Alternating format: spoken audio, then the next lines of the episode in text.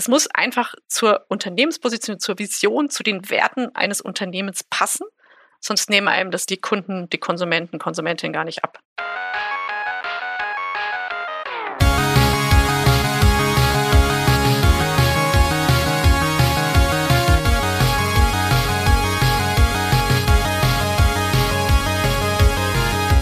Herzlich willkommen zum Podcast Digital Pacemaker. Wir sprechen heute über Sustainability, also das Thema Nachhaltigkeit. Zu Gast haben wir dazu Petra Dittrich, Senior Director bei Kantar Deutschland, einer weltweit agierenden Marktforschung und Marketingberatung. Schön, dich als Gast zu haben, Petra. Ja, schön, dass ich hier sein darf. Danke, Markus. Petra sensibilisiert Unternehmen für die Erwartungen der Verbraucherinnen und Verbraucher, Verantwortung für die Bewältigung von Umweltproblemen zu übernehmen. Und dies auch, um damit Wachstum zu generieren. Aber bevor wir zu dir kommen, Petra, möchte ich auch dich begrüßen, Uli, als Co-Host. Heute sprechen wir über das Thema Nachhaltigkeit, Sustainability. Und da würde mich natürlich interessieren, welche Produkte oder Dienstleistungen hast du denn in letzter Zeit erlebt, wo das besonders positiv funktioniert hat, die wirklich glaubhaft vermitteln konnten, dass sie eine positive Auswirkung auf Umwelt oder Gesellschaft haben? Das ist ein sehr gutes Thema, lieber Markus. Nachhaltigkeit ist für mich auch privat ein großes Thema.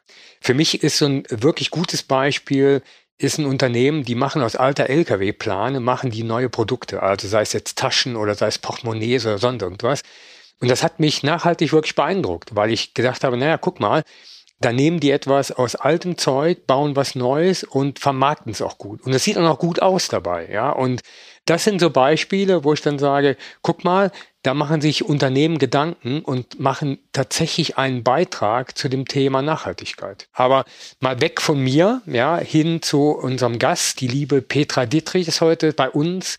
Herzlich willkommen, liebe Petra. Inzwischen 20 Jahre bei Kantar Deutschland und seit 2019 als Senior Director Marketing Understanding für die Branchen Technology, also für uns, Media, Consumer Goods und New Digital verantwortlich hat Marketing und Handel sowie Strategie und Organisation an der Universität in Passau studiert. Liebe Petra, schön dich hier heute bei uns zu haben.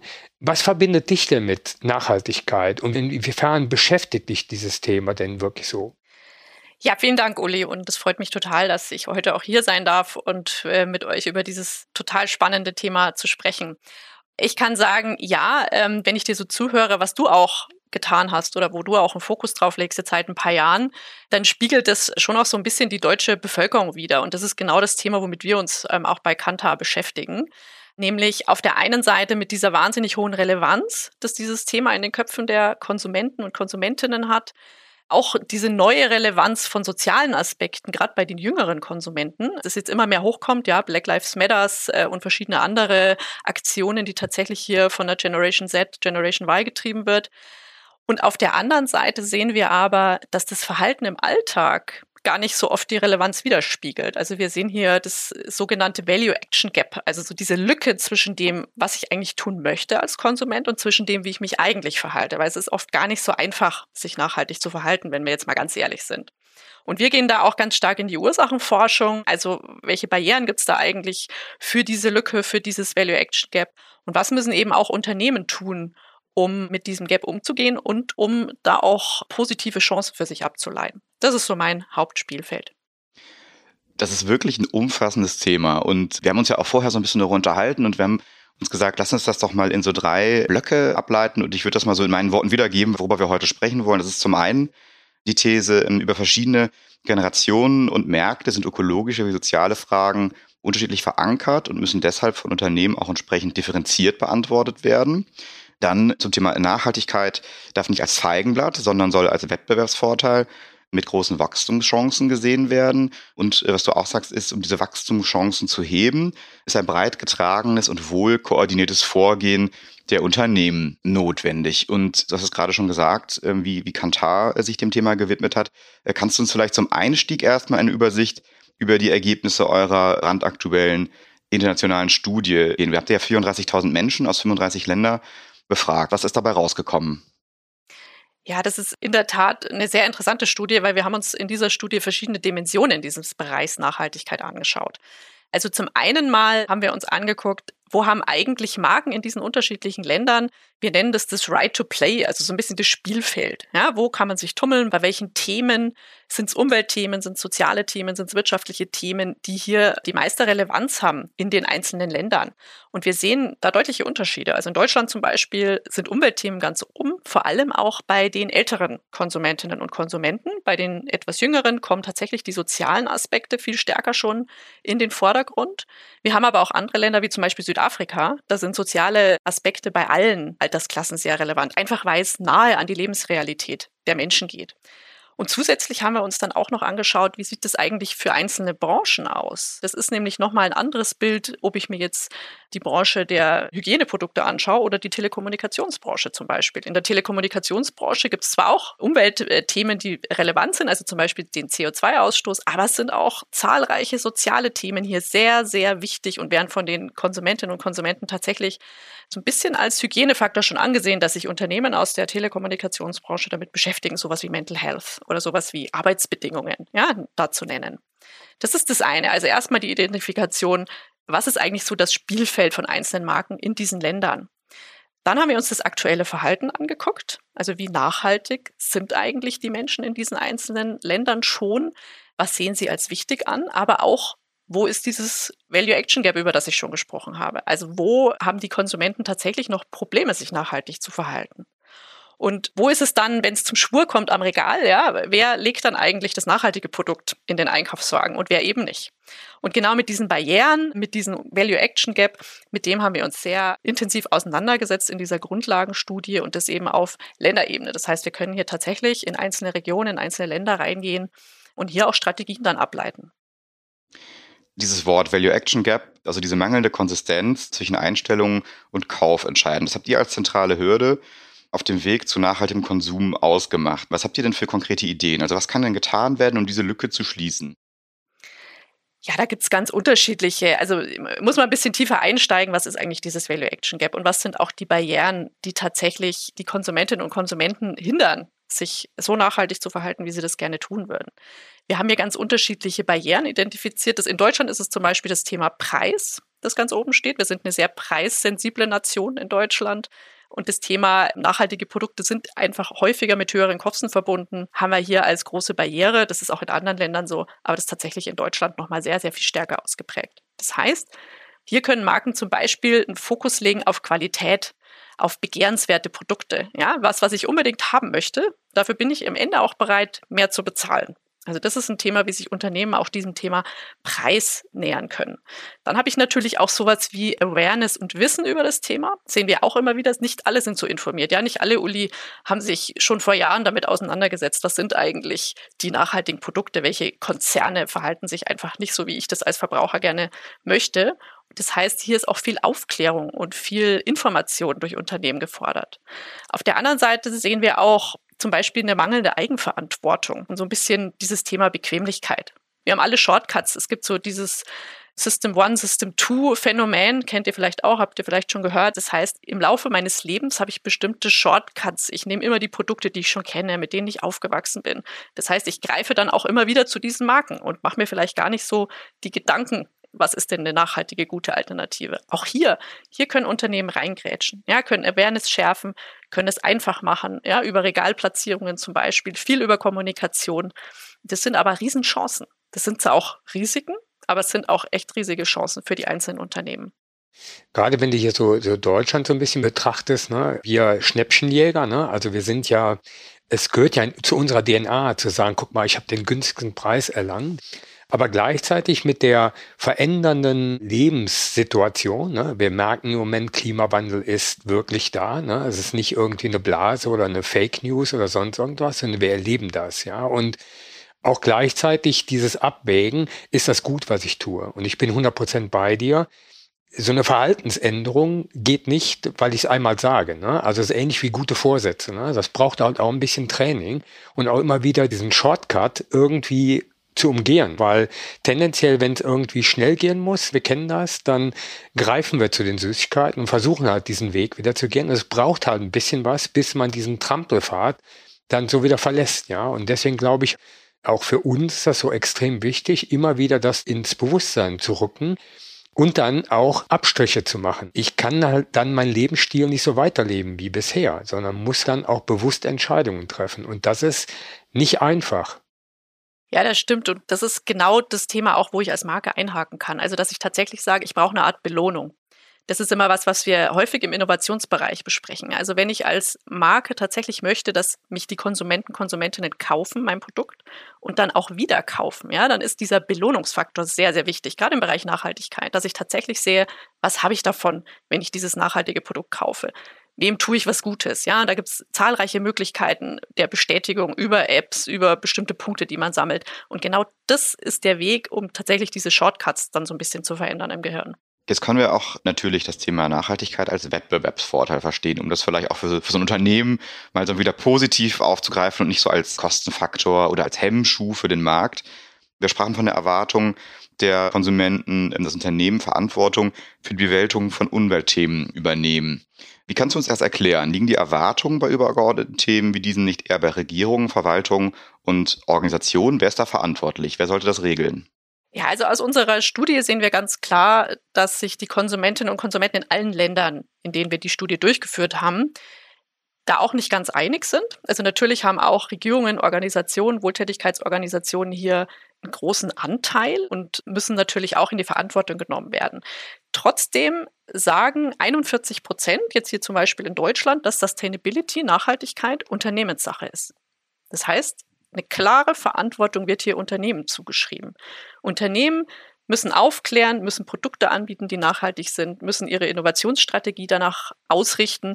Und da geht es auch um soziale Ungerechtigkeiten. Ja, also wir haben tatsächlich über 50 Prozent in Deutschland, die sagen, dass sich Unternehmen auch gegen soziale Ungerechtigkeiten wenden müssen und auch finanzielle Opfer bringen müssen, um nachhaltiger zu agieren und dieses ganze Thema zu unterstützen. Also das heißt, es wird schon den Regierungen auch Verantwortung zugeschrieben. Aber eine größere Verantwortung haben in den Augen der Konsumentinnen und Konsumenten tatsächlich Unternehmen. Ja, das finde ich auch richtig, weil ich gleichzeitig sage, neben der Marke haben alle Unternehmen eine Verantwortung für diesen Planeten. Der muss halt auch rübergebracht werden. Wir sehen das in der Tat, Petra, gerade dann, wenn wir auch jetzt neue Mitarbeiterinnen und Mitarbeiter für uns gewinnen wollen wie wichtig Sustainability, also Nachhaltigkeit für den zukünftigen Arbeitgeber ist. Ja, also ich sehe das sehr stark an meinem Neffen, ja, der halt im Moment noch nicht so ganz weiß, wo er hin will. Ich versuche ihn schon so ein bisschen dahin zu drängen, dass das ja hier cool ist, was wir hier so tun. Aber er stellt da Fragen, die nicht unbedingt direkt was mit dem Inhalt zu tun haben, sondern wirklich, was tut er denn für diesen Planeten? Wie differenziert er das? Auch wenn, sag mal so, Telekommunikation ja eigentlich was ist, was man nicht so direkt anfassen kann. Das sind ja Services, ne? Aber was ist unser Beitrag da drin? Und das beschäftigt ihn massiv. Uli, wir suchen bei uns im Team übrigens noch duale Studenten. Ich weiß nicht, ob das zu früh kommt für deinen äh, Neffen, aber das ist eine sehr schöne Sache. Könnt ihr euch gerne auf meinem Profil mal erkundigen. Duales Studium für Digital und Innovation. Kommt wahrscheinlich ein bisschen früh, nehme ich an, aber vielleicht kannst du ihn dafür begeistern. Ja, er ist äh, in der neunten Klasse, also er hat noch ein bisschen was vor sich. Dann fangen wir vielleicht mal mit einem Praktikum an, genau richtig. Peter, vielleicht nochmal anknüpfen an das Thema Nachhaltigkeit als Wettbewerbsvorteil. Du siehst für Unternehmen, die Verantwortung für ihre Nachhaltigkeit übernehmen, Vorteile im Wettbewerb und im Wachstum ihrer Marken. Kannst du uns Beispiele geben, wo das bereits erfolgreich realisiert wurde? Gibt es da Vorbilder? Und welche Vorteile bietet das denn, wenn man da Vorreiter ist? Ja, auch eine spannende Frage, die wir an vieler Stelle schon beantwortet haben. Wo fange ich denn an? Also am besten erstmal bei dem Thema Markenwert. Also wir haben eine große Markenwertstudie auch bei uns laufen. Brand Z heißt die. Und da sehen wir im Zeitverlauf und wenn wir uns auch die größten Marken anschauen, sehr schön, dass der Markenwert sehr hoch korreliert, also zusammenhängt mit der Tatsache, dass die Marke tatsächlich für etwas steht für Werte, für etwas Nachhaltiges, Wichtiges steht und dass sie sich auch klar positioniert in sozialen und gesellschaftlichen Fragen. Und wir sehen tatsächlich, dass das für die Jüngeren, also Uli, dein Neffe, ne, reiht sich genau ein, gerade die Generation Z, dass es für Jüngere auch nochmal viel relevanter ist, dass eine Marke tatsächlich für etwas Soziales einsteht, was Gesellschaftliches, das Thema Umwelt. Also das heißt, wenn eine Marke sich hier klar positioniert und eine klare Vision hat, einen klaren Purpose, dann hat sie tatsächlich auch ein höheres Wachstum, ein höheres Markenwachstum, weil es eben ein höherer Markenwert ist. Also da gibt es wirklich Studien, die das auch nachweisen. Und ein sehr gutes Beispiel für Wachstum mit so einer nachhaltigen Positionierung ist Patagonia, kennt ihr bestimmt. Das war ja so ein Pionier im Bereich der Outdoor-Klamotten, die sich ja über dieses Thema If it's broke, fix it so sehr stark positioniert haben. Also das heißt, so das Thema Reparatur von kaputter Kleidung nicht wegschmeißen. Und es gibt ja auch aktuell diesen Repair-Trend, ja, Repair, Reuse, Recycle. den hat Patagonia maßgeblich für die Bekleidungsbranche mitgetrieben. Und das Umsatzwachstum ist von 2010 von 400 Millionen US-Dollar auf eine Milliarde in 2020 gegangen. Das heißt, es ist ein sehr schönes Beispiel dafür, wie man wachsen kann mit so einer Positionierung und mit so einer Vorreiterrolle auch. In Deutschland gibt es zum Beispiel Alnatura, auch ein gutes Beispiel, die so im Food-Bereich da Pionierarbeit geleistet haben. Die haben auch in zehn Jahren ihren Umsatz mehr als verdoppelt und sind jetzt auch Vorreiter für zahlreiche andere Marken, ja, von Edeka und so weiter. Also das heißt, man kann sich hier sehr gut positionieren und auch tatsächlich ja, einen Vorreiter spielen. Und Uli, das erinnert mich jetzt natürlich an unsere allererste Folge des Digital Pacemaker Podcasts zum Thema Purpose. Damals haben wir mit Dominik Fegen gesprochen von BCG Bright House.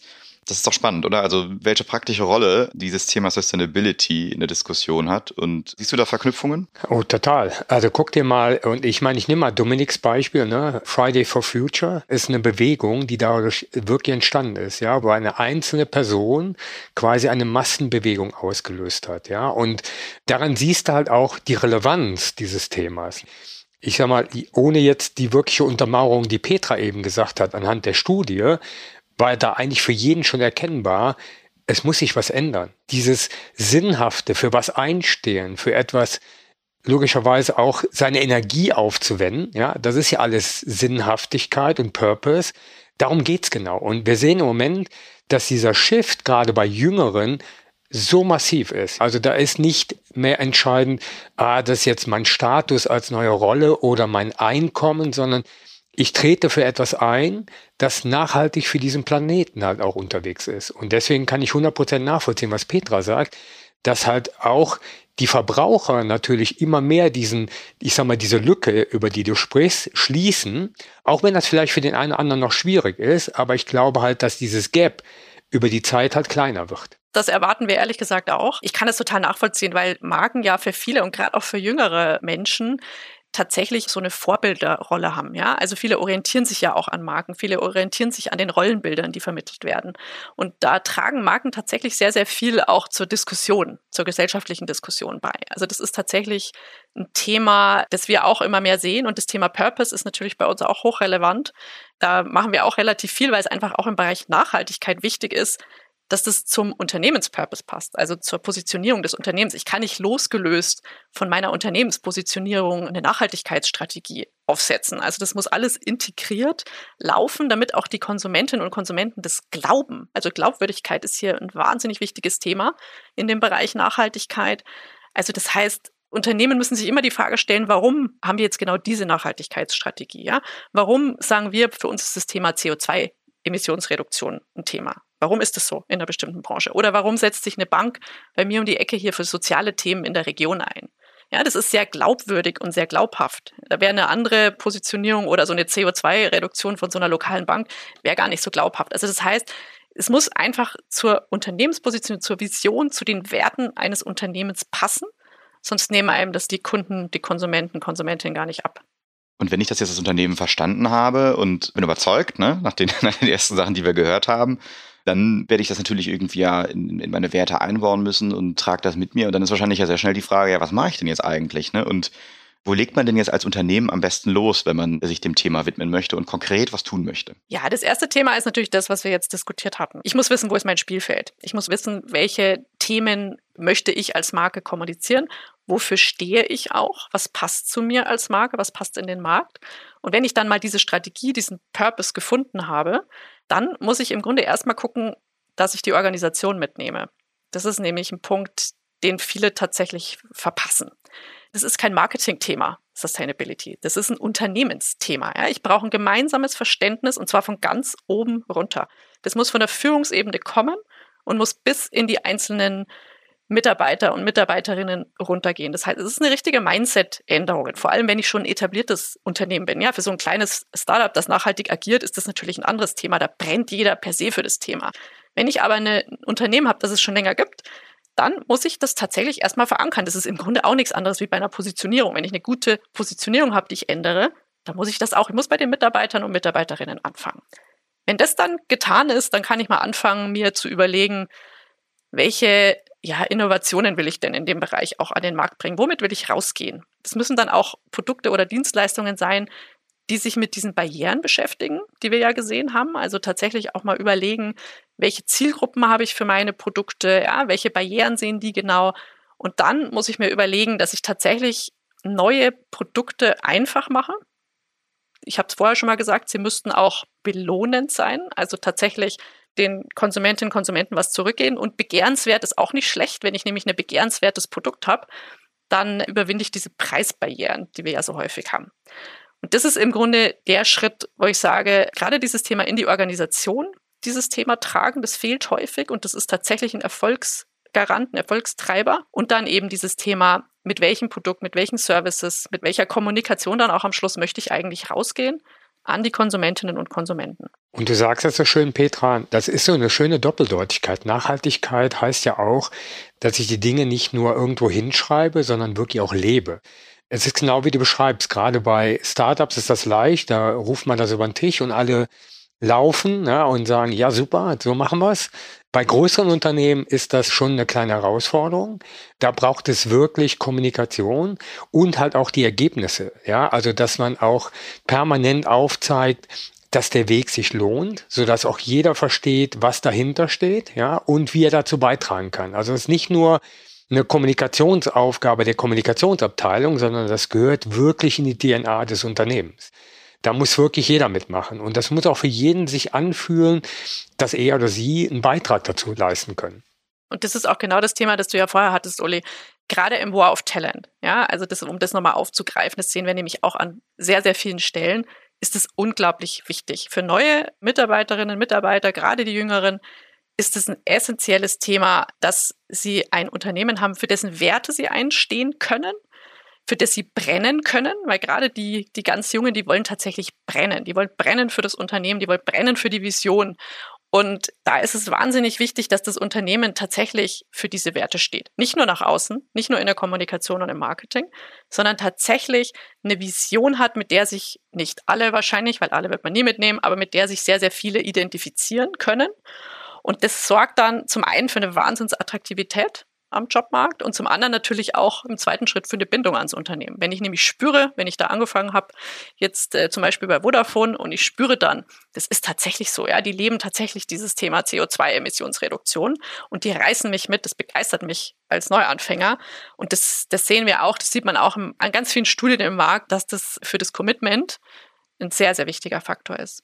Und auf der anderen Seite, du hast es angesprochen, das Thema nach außen, ja, Kommunikation nach außen, das würde ich schon auch gerne nochmal hier ansprechen, weil das gerade im Moment ist dieses Thema Greenwashing ja in aller Munde und wird heiß diskutiert und tatsächlich auch viele unserer Kunden haben Angst, mit bestimmten Thesen rauszugehen, weil sie immer Angst haben, oh Gott, irgendjemand macht Shitstorm, ja, und, und es wird mir nicht abgenommen. Da ist es auch wahnsinnig wichtig, da ist wieder dieses Thema, ja, es muss einfach in die DNA des Unternehmens übergehen. Es muss eine Vision sein, die ernst gemeint ist, die ehrlich ist, die auch transparent darstellbar ist. Man muss da klar und konsistent auch kommunizieren und da ist weniger oft mehr. Also so dieses Thema Keep it simple.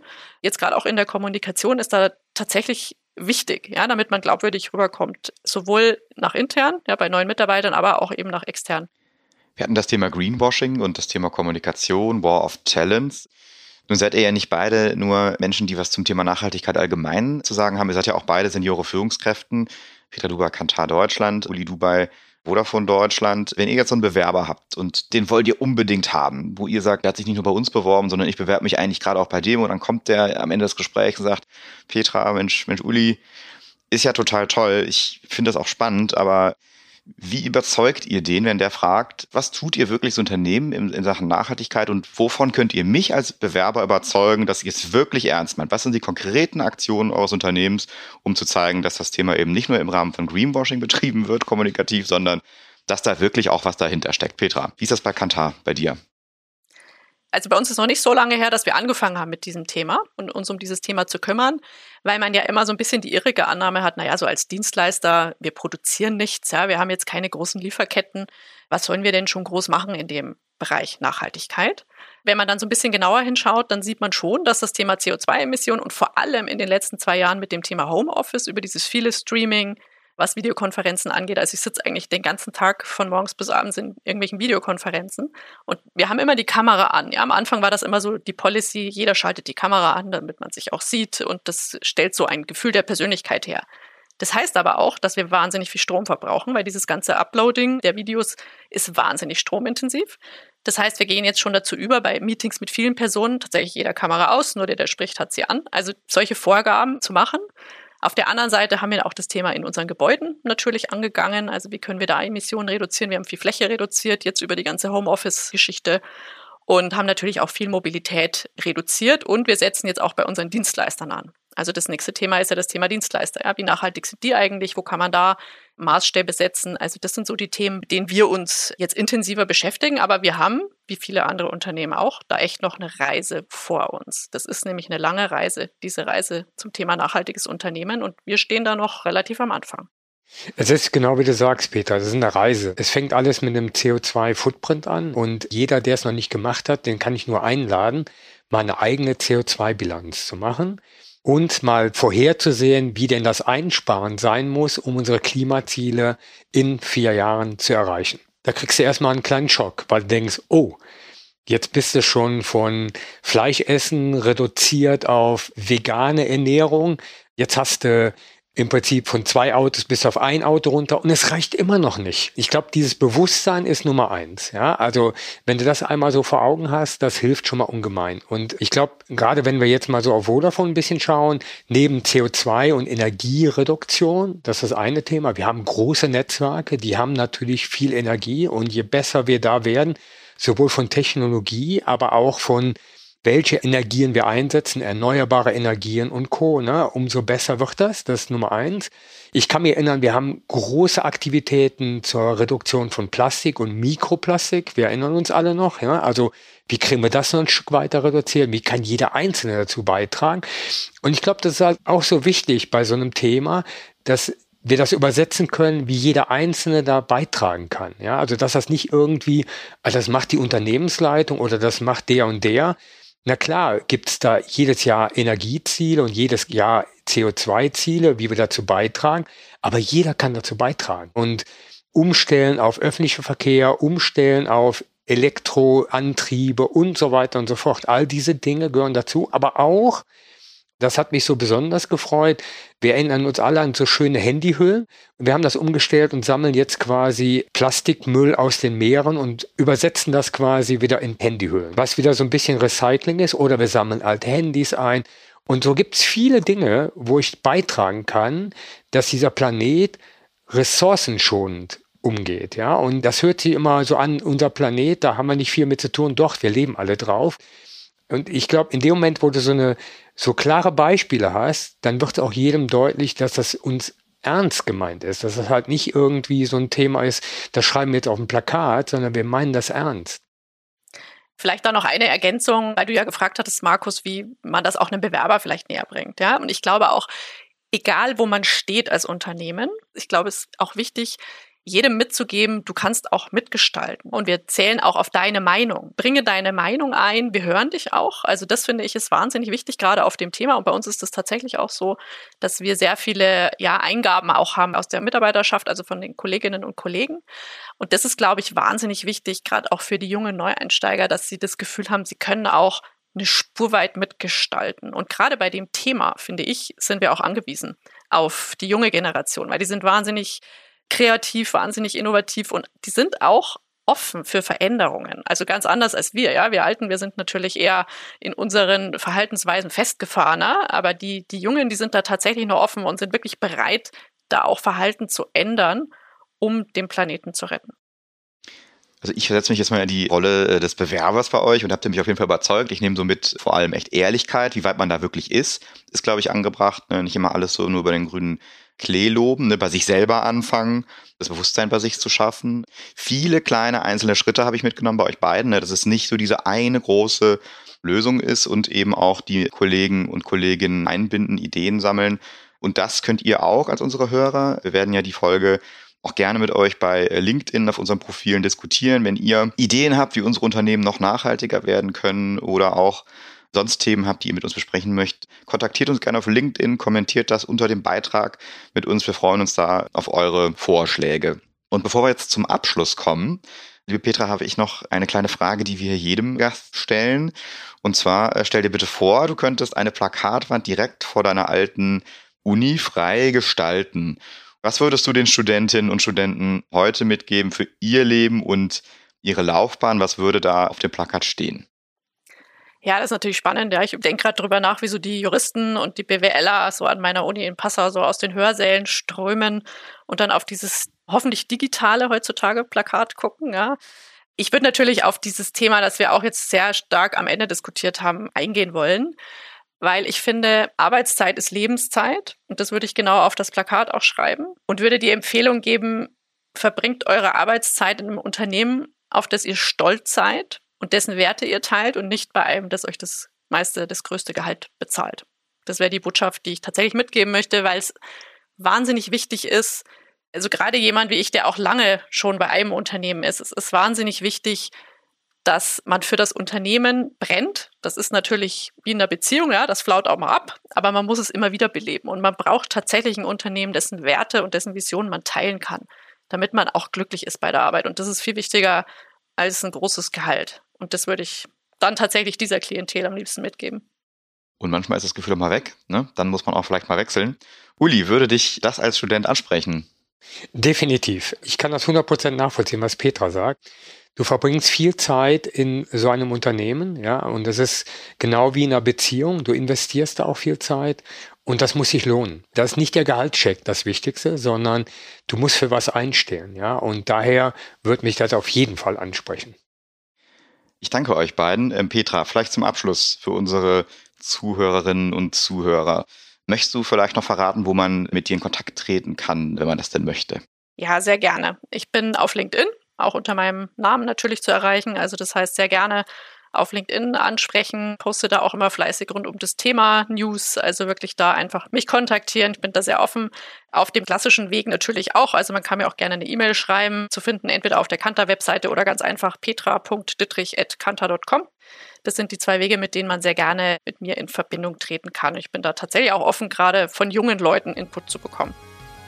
Ich danke euch beiden recht herzlich. Ähm, das war der Digital Pacemaker Podcast zum Thema Sustainability, Nachhaltigkeit. Unser Gast heute war Petra Dittrich von Katar Deutschland.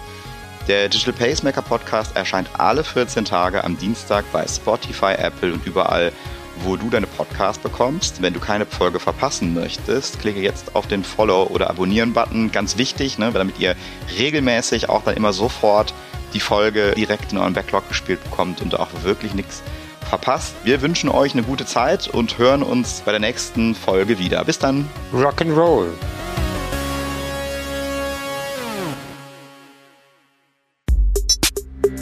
Der Digital Pacemaker Podcast ist eine Produktion von Maniac Studios.